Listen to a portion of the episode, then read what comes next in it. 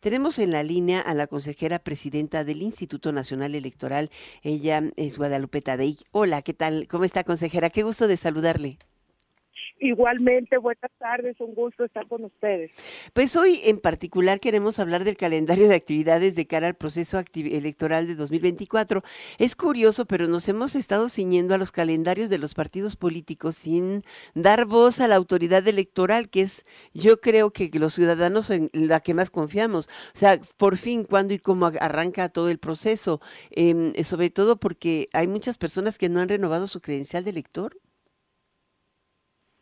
Ok, sí, mira, eh, justamente ese es un tema que nos que nos ocupa en este momento. La difusión en todos los estados de la República está siendo trabajada de manera puntual por todos nuestros eh, compañeros en cada una de las entidades para llamar a todos los ciudadanos y mexicanos mexicanos que actualicemos por un lado nuestros datos en domicilio, nombre, apellido, dirección, estas cosas que tenemos que tener muy ciertas y muy bien establecidas en la credencial. Y por otro llamar a todos aquellos que por primera vez van a ser votantes y eso es muy importante porque ellos eh, deben de vivir esta experiencia.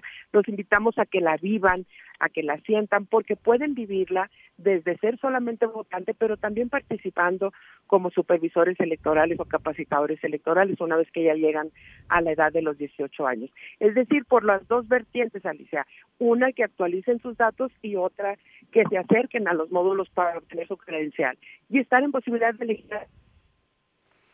y estar en posibilidad de legislar. Hoy creo que se nos está cortando. Se cortó el sonido, Andrés. Aquí está. Bueno. Sí, yo ah, escucho perfectamente. Yo como que aquí estábamos oyendo medio cortado, pero ya estamos. Ajá. Eh, te digo que estar en posibilidad todos de elegir a nuestras autoridades, eso es muy importante. Y por otro lado, con respecto a las actividades que el instituto despliega en todo el en todo el país, pues justamente estamos en la etapa de selección de aquellos eh, que van a ser los que capaciten a los funcionarios eh, de casilla, los que van a actuar como presidentes, secretarios, escrutadores en las mesas directivas de casilla.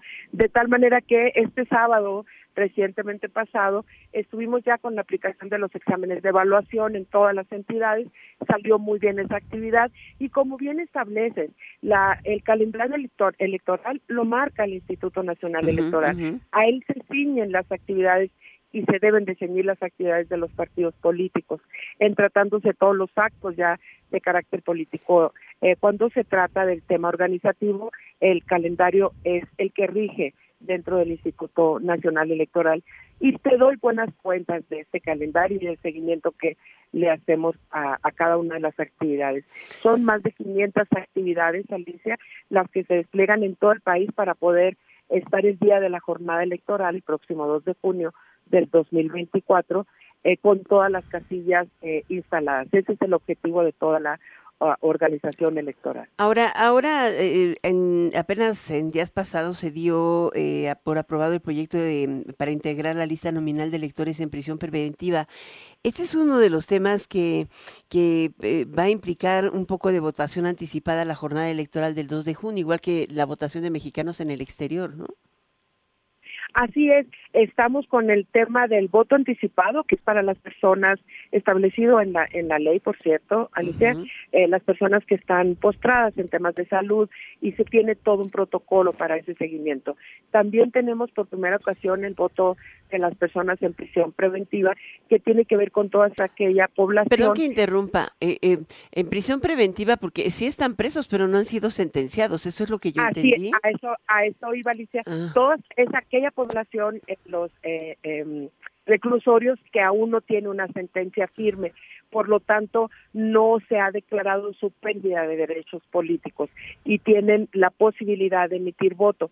Para eso se hace todo un protocolo, que es lo que acaba de comentar tú, y se estará recibiendo también la votación. En ese tema en particular, tenemos un trabajo en todos los estados de nueva cuenta, nada más recuerdo a todos los que nos escuchan que el INE tiene delegaciones en cada una de las entidades, en cada uno de los estados, y a partir de ahí esperamos todos los trabajos operativos. Y eh, estamos en contacto con las autoridades federales en esta materia para que nos permitan eh, tener un dictamen, tener una, eh, un, análisis, un diagnóstico de las condiciones de seguridad al interior de cada uno de los eh, reclusorios y poder hacer todo el, el, trámite para que ellos emitan su voto. Esa es otra modalidad. Y la otra es el, el voto de los mexicanos residentes en el extranjero, que eso ya lo traemos más conocido, pero que hoy eh, también tendremos la posibilidad del voto electrónico. El voto electrónico significa que en los eh, consulados, en un número considerable de consulados, de sedes consulares, estableceremos una eh, mesa de casilla, eh, vamos a llamarle así, para que acudan nuestros connacionales en el extranjero a emitir su voto ahí de manera electrónica o eh, y, presencial. Y la otra opción es de manera electrónica desde su casa, registrándose en una lista y emitiendo su voto. Y la otra modalidad es la que hemos venido eh, trabajando de manera tradicional, que es el voto postal. Esas son las eh, modalidades adicionales. te comparto también que Alicia, el instituto acaba de tomar un acuerdo sobre el uso de urnas electrónicas. Ay, que eso sería genial, ¿no? No, eh, pero exclusivamente, Alicia, en casillas especiales. Mm. Como recordaremos todos los que estamos escuchando. Como cuando no estás en tu casa, ¿no? Así es, ah. cuando está un ciudadano en tránsito. Y siempre son un punto de referencia el día de la jornada porque son las que se saturan de manera inmediata. Entonces las primeras imágenes que sacamos en los medios, que sacan los medios, se refieren a estas casillas. Mm. Vamos a hacer una prueba piloto en este proceso electoral en toda la Ciudad de México y en todo el estado de... Eh, ¿De México? Eh, en el Estado de México y en otro estado. Eh, vamos a hacer una prueba eh, piloto para que este trámite de la votación de las casillas especiales sea mucho más ágil y fundamentalmente pueda tenerse un resultado pronto. Pero fíjate la gran ventaja. Pero sería extraordinario poder nosotros ver el resultado de esas urnas electorales en, en casillas especiales o no, porque podrían ser el, el parteaguas para que México transite hacia el voto electrónico, ¿no? Ese es el objetivo justamente, Alicia. Estas son las eh, eh, eh, cuestiones adicionales que estamos acordando en el Consejo General, que sea una, una prueba para que nos dé margen de, en principio, estaríamos pensando en colocar en todo el país, en las casillas especiales solamente, que son entre 860 y 900 casillas especiales. Aquí estamos hablando de un número mucho menor en la Ciudad de México. Y ahí vamos a hacer este un, un despliegue en esa materia. Es la otra parte que nos ocupa y que forma parte de las actividades del calendario electoral. Y la última pregunta, bueno, no puedo irme sin preguntar lo que todo el mundo trae en, en el tema. Llevan tres eh, momentos en el en, eh, para la, selección del, del, titular de la Secretaría o, o la titular de la Secretaría Ejecutiva.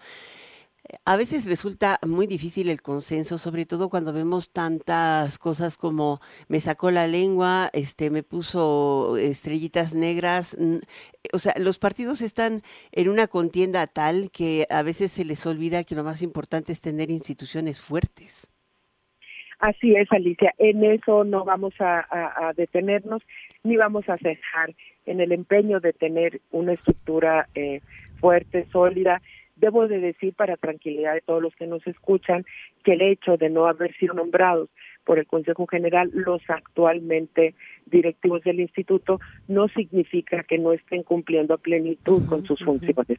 Tienen todas las atribuciones, tienen todas las obligaciones y todas las responsabilidades del puesto, de tal manera que está firme en términos operativos, logísticos y ejecutores.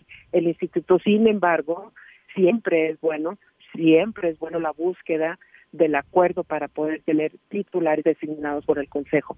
Pero el, propio diseño de la institución nos permite también tener encargados de despacho que le den seguimiento y que no se detenga en ningún momento la actividad tan importante que despliega el Instituto Nacional Electoral. Entonces van a proponer, eh, eh, hace, bueno, en la mañana trascendió que no había pasado o, conjuntado los los ocho votos que se que requería el, eh, el, la, tercera propuesta realizada por usted para de Roberto Carlos, pero cómo cómo cómo las noticias salen tan pronto. apenas estamos en el proceso de de, deliberación, yo creo que, que se pozos de, la atribución y la responsabilidad de cada uno de los consejeros. Eh, hay una mayoría inicial, se necesita eh, definitivamente la mayoría calificada, pero ya hay una mayoría, manifiesta que ha visto con buenos ojos eh, las entrevistas, que ha obtenido buenos resultados. Esperemos que se sumen más y si no es así, seguiremos insistiendo, eh, Alicia, hasta que logremos la firmeza en, en, en la Secretaría Ejecutiva. No se pone en duda nada, no se pone en riesgo nada, insisto mucho en eso por la tranquilidad que debemos de tener todos, porque así está el diseño de la institución, nos permite caminar con encargadurías. Pero además, ese que digo, la verdad es que deberían ellos mismos propiciar el consenso. Como dice usted, eh, eh, consejera presidenta, la verdad es que es impresionante que en la mañana en las columnas ya rondará por todos lados el rechazo de una sesión que, o el número de votos en una sesión que todavía no ha ocurrido o terminado. Y esto te da cuenta de, de lo difícil a veces que resulta eh, que llaman a la no polarización y la polarización la llevan de frente, ¿no? Así es. Y esperemos que esto no ocurra, eh, que no permee en el análisis que estamos realizando al interior y seguiremos siempre intentando consolidar las estructuras del instituto. Eso no nos quepa la menor duda. O sea, a nosotros nos queda muy claro que sí tenemos instituto y camina bien. Muchísimas gracias por estar con nosotros, Guadalupe Tadei. Estoy a la orden. Pues sí, estaremos pendientes de todo el proceso electoral, pero de la mano del instituto. Ella es la consejera presidenta del INE. Muchísimas gracias por estar en Enfoque Noticias.